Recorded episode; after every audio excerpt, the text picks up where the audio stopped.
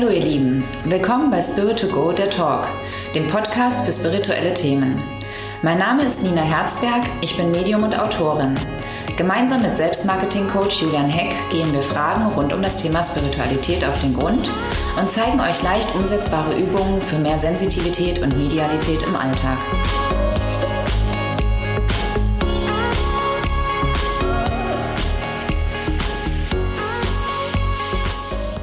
Spirit to Go Folge 5. Schön, dass wir wieder da sind, Nina. Ich freue mich sehr, ja. Wir hatten letztes Mal die Zeichen aus der geistigen Welt. Da ist genau. es eigentlich logisch, dass wir jetzt zu den Jenseitskontakten kommen. Mhm. Was, was ist denn Jenseitskontakt? Bei dir kann man das buchen sozusagen. Ähm, was passiert da? Was ist das eigentlich genau? Genau, also ein Jenseitskontakt ist ein verstorbener Kontakt ähm, zu einem Verstorbenen von einem selbst, also ähm, der Verwandter oder ein Freund, ähm, Ehemann, Kind, ähm, der zu einem gehört sozusagen, der verstorben ist. Und ähm, wenn ein Klient bei mir in die Praxis kommt, ähm, möchte ich vorher eben keine Informationen dazu haben. häufig fühle ich schon im Vorfeld, wer sozusagen da ist. Oder sonst frage ich auch manchmal, zu wem ein, man einen Kontakt haben möchte. Weil wir haben ja alle mehrere Verstorbene sozusagen in der geistigen Welt. Und ich sage immer so, es spricht sich rum in der geistigen Welt. Also die sind schon sehr neugierig, die sind dann meistens alle da. Ähm, und es ist im Endeffekt dadurch, dass Verstorbene ähm, reine Energie sind und wir ja auch Energie, zwar noch in einem festen materiellen Körper, können wir aber mit unserem Bewusstsein uns mit denen in Verbindung setzen und da sozusagen Informationen bekommen und okay. den Kontakt herstellen und sozusagen. Du, also den Kontakt herstellen, du sprichst dann mit den Verstorbenen oder? Sprechen ist es nicht wirklich. Ich sage zwar manchmal so, ach, er sagt, aber es ja. sind nicht wirklich Reden, weil wir, die haben keine Stimmbänder mehr und ich höre sie nicht. Also ich bin mhm. nicht hellhörend sozusagen, dass ich die jetzt wirklich höre im Außen, sondern es ist ähm, dadurch, dass man in Verbindung geht, bekomme ich Bilder, innere Bilder, so wie wenn ich jetzt sage, denk an deine Mutter, dann hast du gleich ein inneres Bild von ihr im Kopf. Ähm, diese Bilder bekomme ich geschickt, wo ich eben weiß, okay, das ist, sind ja nicht mein Garten, es ist ja nicht mein Haus, was ich bekomme, so. Ähm, und ich bekomme Gefühle an meinem eigenen Körper, auch emotionale Sachen. Also ich spüre dann an mir sozusagen, was war der Verstorbene für ein Mensch? War der sehr zurückhaltend, sehr extrovertiert? Ähm, war er ständig am Reden, war er ein sehr ruhiger Mensch. Ähm, auch die Krankheiten oder Todesumstände spüre ich an meinem Körper in abgeschwächter Form zum Glück halt. Ja. Okay. Und jetzt, wenn wir, nochmal zurückgehen, ich habe einen verstorbenen Kontakt mhm. oder einen Jenseitskontakt mit dir äh, gebucht und komme dann rein. Genau. Und dann denke ich ja, man kennt das aus dem Fernsehen, irgendwie alles abgedunkelt, ein bisschen mystisch, Kerzen an und bestenfalls noch eine Glaskugel. So nee, ist es ja nicht. Genau, so ist es nicht. Ähm, also es ist ein ganz normaler Praxisraum. Es ist für mich wichtig, dass es eben hell ist, dass es ganz normal ist. Auch ähm, ich möchte auch nicht abgelenkt werden durch so Schnickschnack und man braucht es auch nicht. Also kein Verstorbener braucht irgendwie Räucherstäbchen oder irgendwie so. Und ein Medium, was sich davon abhängig macht, ähm, ist für mich auch, das ist nicht sinnvoll. Ne? Also klar, es gibt manche gute Medien, die sagen, ah, ich muss vorher beten. Das ist für mich so ein Einstieg oder ich räucher vorher alles aus oder so.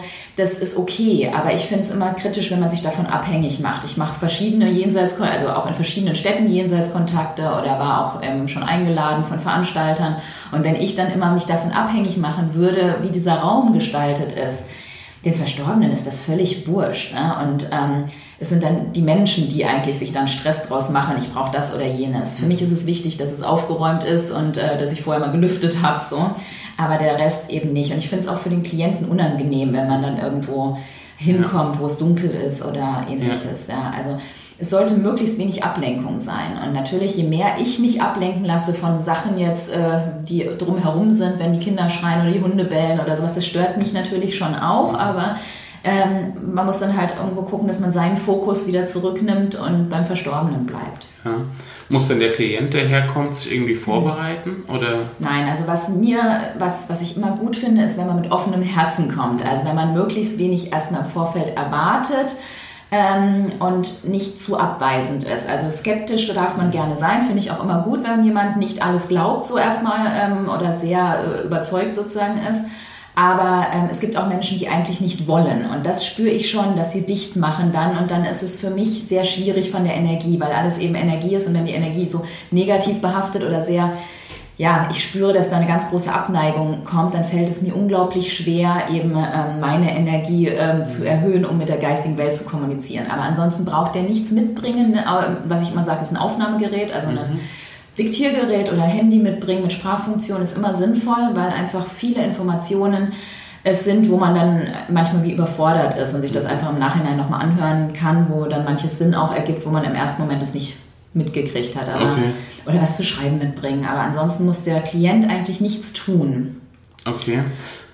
Klappt denn Jenseitskontakt immer oder kann der auch mal nicht funktionieren aus irgendeinem Grund? Also zu 99 Prozent klappt er immer. Klar, ich habe auch manchmal Tage vielleicht, wo es mir nicht so gut geht. Das merke ich dann schon, wenn ich irgendwo mit einer schweren Erkältung zu kämpfen habe und den Termin nicht mehr absagen konnte oder so, spüre ich schon, dass es mir schwerer fällt, weil ich einfach auch eine Stunde lang hochkonzentriert sein muss. Ja dass ich einfach die Zeichen und Sachen, die der Verstorbene mir gibt, dass ich sie richtig übersetze. Also das, die einzige Schwierigkeit ist eigentlich diese Übersetzung eben. Und das ist eben auch das, was jahrelange Ausbildung, jahrelanges Training benötigt, dass man sozusagen weiß, ist das jetzt ein Herzinfarkt oder ist es ein Schlaganfall? Wie fühlt sich das an? Wie fühlt sich das an, wenn man sieben Geschwister hat, wenn man es selber ja nicht kennt irgendwo? Ne?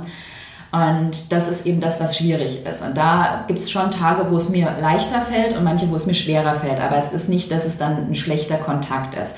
Das Einzige, was ich eben mal hatte, wo ich ähm, jemandem, wo ich gesagt habe, es, es funktioniert nicht, war eben, wo ähm, sich der, äh, der Verstorbene wegen dem Klient umgebracht hatte und das erst zwei Wochen her war. Und das war, die Schuldgefühle auf beiden Seiten waren so stark, dass ich das Gefühl hatte, ich komme nicht an Informationen. Es funktioniert nicht und okay. habe dann gesagt, komm doch bitte in einem halben Jahr nochmal wieder. Hm, ich kann nicht genau sagen, warum, weil eigentlich gibt es keine Zeit und keinen Raum in der geistigen Welt. So, ja? Aber trotzdem hatte ich das Gefühl, als ob die Verstorbenen schon auch wie einen Prozess in der geistigen Welt durchmachen und auch ihre Themen, auch diese Schuldthemen, wie verarbeiten müssen. Okay. Das heißt nicht, dass jeder Suizidgestorbene erstmal ein Dreivierteljahr warten muss. Aber es ist schon einfach gerade bei, bei Suizid ist es halt dieses Schuldthema auf beiden Seiten manchmal, dass es blockieren kann. Mhm, okay. Aber ansonsten habe ich sonst noch nie gehabt, dass jetzt ein Verstorbener gesagt hätte, nee, ich möchte nicht oder okay, so. Ja? ja. Ähm, das ist dann meistens, äh, dass das Medium gerade keine, keinen Kopf dafür hat oder irgendwie, ja. ja. ja.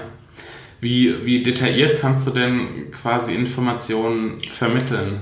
Also ich hatte, ja. hatte bei dir ja auch einen Jenseitskontakt äh, mit meiner Mutter und hatte so vorher so ein bisschen die Befürchtung, mhm. hoffentlich heißt es nicht irgendwie, sie war ein freundlicher Charakter und sowas, was auf die Hälfte der Menschen zutrifft. Das ist ja, ja. oft die Skepsis. Ja. Ja, es ist unterschiedlich so ein bisschen, aber ähm, es sind häufig ähm, kleine Details, die für mich dann oft überhaupt nicht wichtig sind, die dann für den Klient aber ganz wichtig sind. Also zum Beispiel die Schuhmarke oder irgendwie so, ja. Oder dann manchmal irgendwie ein Ausdruck, wo der, wo der Klient plötzlich sagt, genau so hat er das immer gesagt. Und das ist aber das eben, äh, ich kann es nicht ähm, willentlich sozusagen halt machen. Also ich kann jetzt nicht sagen, oh, und jetzt gibt mir noch das tollste Fact oder so. Also auch gerade wenn jemand, ein Klient herkommt und ähm, ein Codewort haben möchte, was er vorher mit dem Verstorbenen zum Beispiel ausgemacht hat, das kriege ich oft nicht sozusagen, weil ich, weil ich es nicht ähm, erkennen würde. So. Also das ist immer so das Problem. Ich habe so eine Art Checking-Liste, die ich den Verstorbenen frage. Also so, ich fange an mit, der, mit dem Charakter, dann gehe ich zur Familie, dann gehe ich zu Hobbys, Beruf, dann gucke ich nur mir die Familienstruktur an, dann gucke ich mir die Todesursache an und so gerade so ganz spezielle Sachen oder dadurch, dass ich die ja nicht höre, also jetzt äh, die Abkürzung, wie sie ihn immer genannt hat oder so, ja, ist für mich nicht, meistens nicht auskriegbar, außer ich kenne das Wort, ähm, weil ich es nicht höre.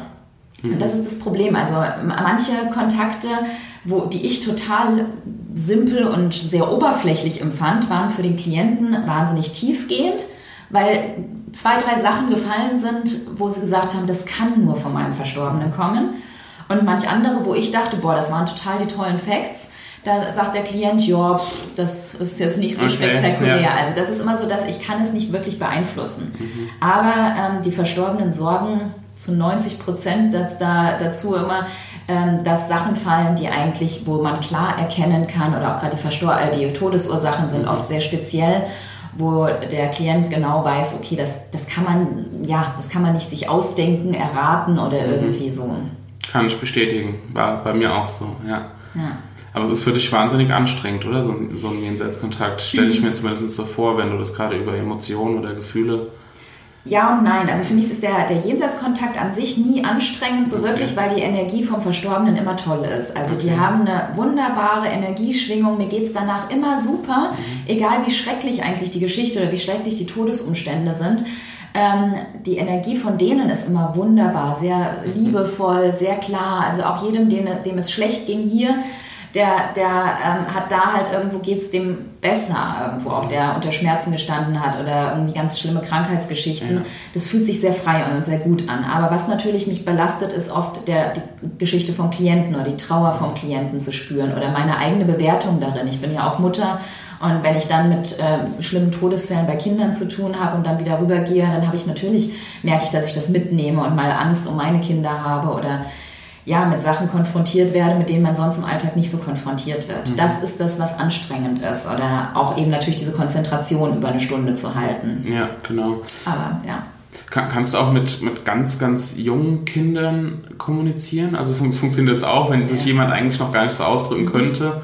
Also früher habe ich immer gesagt, nee, ich möchte eigentlich vorgeburtlich nichts haben, aber dadurch, dass ich ja keine Informationen im Vorfeld kriege, mhm war es dann ganz oft, dass Eltern da waren, ähm, wo das Kind im Bauch gestorben ist oder eben bei der Geburt.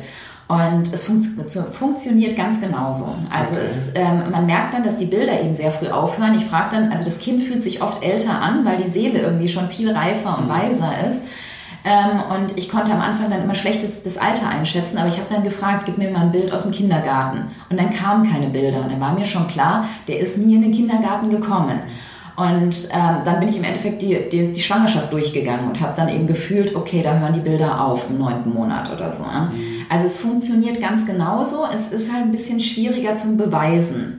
Aber für die Eltern ist es oft, ähm, war es sehr, sehr heilsam, wenn ich gesagt habe, okay, ähm, der hat es nicht gespürt auch oder bin eben reingegangen, wie fühlte sich das für das Kind an? Und das, das Baby konnte mir jedes Mal genau sagen, was eigentlich um ihn herum passiert ist, ob das ein Notkaiserschnitt war oder ob er ganz normal geboren wurde oder wie das eben abgelaufen Wahnsinn. ist. Und das ja. reichte dann eigentlich den Eltern schon auch als Beweis. Okay. Es sind eben wenig Beweise dann manchmal ja, halt. Ja. Ich, Aber es funktioniert genauso. Ich, ja, ich weiß von einigen, auch denen ich äh, erzählt habe, wie mein Jenseitskontakt äh, abgelaufen ist mit dir ähm, die dann auch überlegt haben, mache ich das oder mache ich das nicht, mhm. die Befürchtung hatten oder ein bisschen die Angst hatten, dass vielleicht was Negatives passieren könnte. Mhm. Eine negative Aussage des Verstorbenen, eine Schuldzuweisung, ja. wie auch immer. Kann das passieren oder kann man den Leuten die Angst nehmen? Ja, also ich habe es noch nie erlebt, dass ein Verstorbener irgendwie wirklich was Böses oder was Negatives gesagt hat. Halt. Ähm, die haben einen ganz anderen Blickwinkel. Also gerade auch so diese Schuldthemen, wo es um Schuldzuweisung geht, sie zeigen mir es aus einem ganz anderen Blickwinkel. Ähm, es ist häufig, dass sie sich entschuldigen für Sachen, aber auch sagen, komm, vergiss doch das oder ähm, ist doch nicht mehr so wichtig, schau doch, dass es dir jetzt besser geht. Also ich habe noch nie was Negatives an Botschaften bekommen.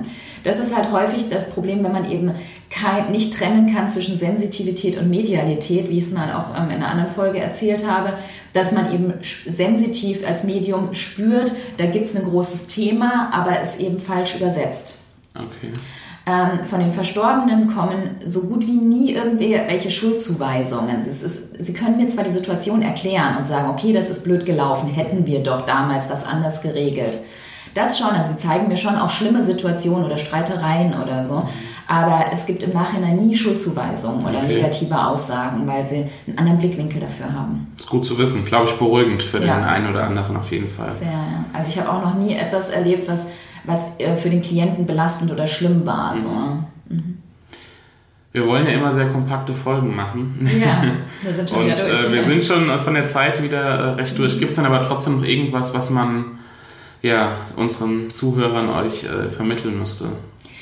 Also ich sage immer Ausprobieren einfach. Man hat im Endeffekt nichts zu verlieren, wenn man ein Medium, ähm, als, also einen Kontakt bei einem Medium ähm, sich aussucht, das ähm, ausgebildet wurde darin. Ähm, ich habe auch schon gute und schlechte Jenseitskontakte ähm, erlebt, selber, wo ich zu einem anderen Kollegen gegangen bin. Okay. Und ähm, habe dann auch manches einfach gesagt, okay, das war jetzt eine Erfahrung wert, aber es war nicht das, was, was ich wirklich erhofft habe. Was ich kritisch finde, ist, ähm, in so Facebook und solchen Foren ähm, gibt es auch oft Medien oder selbsternannte Medien, die sagen, ich mache hier über E-Mail oder über Telefon mal eben einen Jenseitskontakt. Von sowas würde ich immer die Finger weglassen. Also, weil da habe ich schon schlimme Sachen gelesen. Ich war am Anfang auch mal in so Gruppen drin und bin dann immer rausgegangen, weil es für mich katastrophale Aussagen waren mit, der ist nicht im Licht, der vom Verstorbenen geht's nicht gut und ähm, gib mir 100 Euro und dann geht's deinem Verstorbenen wieder besser oder so. Also gerade alles, was mit Geld und da solchen Sachen ähm, nicht im Licht gehen oder so, ähm, ausgedrückt wird, ist für mich völliger Schwachsinn. Das sind Medien, die nicht ausgebildet worden sind, mhm. ausgebildet worden sind darin und die einfach diese Todesursache, die, die ja manchmal wirklich schlimm ist, als jetzigen Zustand lesen. Und das ist Quatsch, den Verstorbenen geht es gut in der geistigen Welt. Das ist gut zu wissen und auch die Hauptsache, glaube ich, weshalb die Absolut. meisten auch dann zu dir ja. kommen. Wenn ihr jetzt trotzdem noch Fragen haben solltet, mhm. ähm, Nina ist mit Sicherheit äh, für euch da bei Facebook oder wie auch genau. immer oder per Mail. Ja. Ähm, Falls viele Fragen kommen, machen wir auch gerne nochmal eine extra Episode. Ansonsten würde ich sagen, mhm. wir schließen die Episode ab. Ähm, falls ihr die äh, Episoden vorher noch nicht gehört habt, ähm, hört gerne mal rein. Wir haben über Medialität gesprochen, über Sensitivität, über andere Themen und ähm, abonniert gerne auch unseren Podcast ähm, bei iTunes oder in, eurem, in eurer Podcast-App der Wahl und ansonsten hören wir uns beim nächsten Mal. Das machen wir. Super, mach's gut, ciao. Tschüss.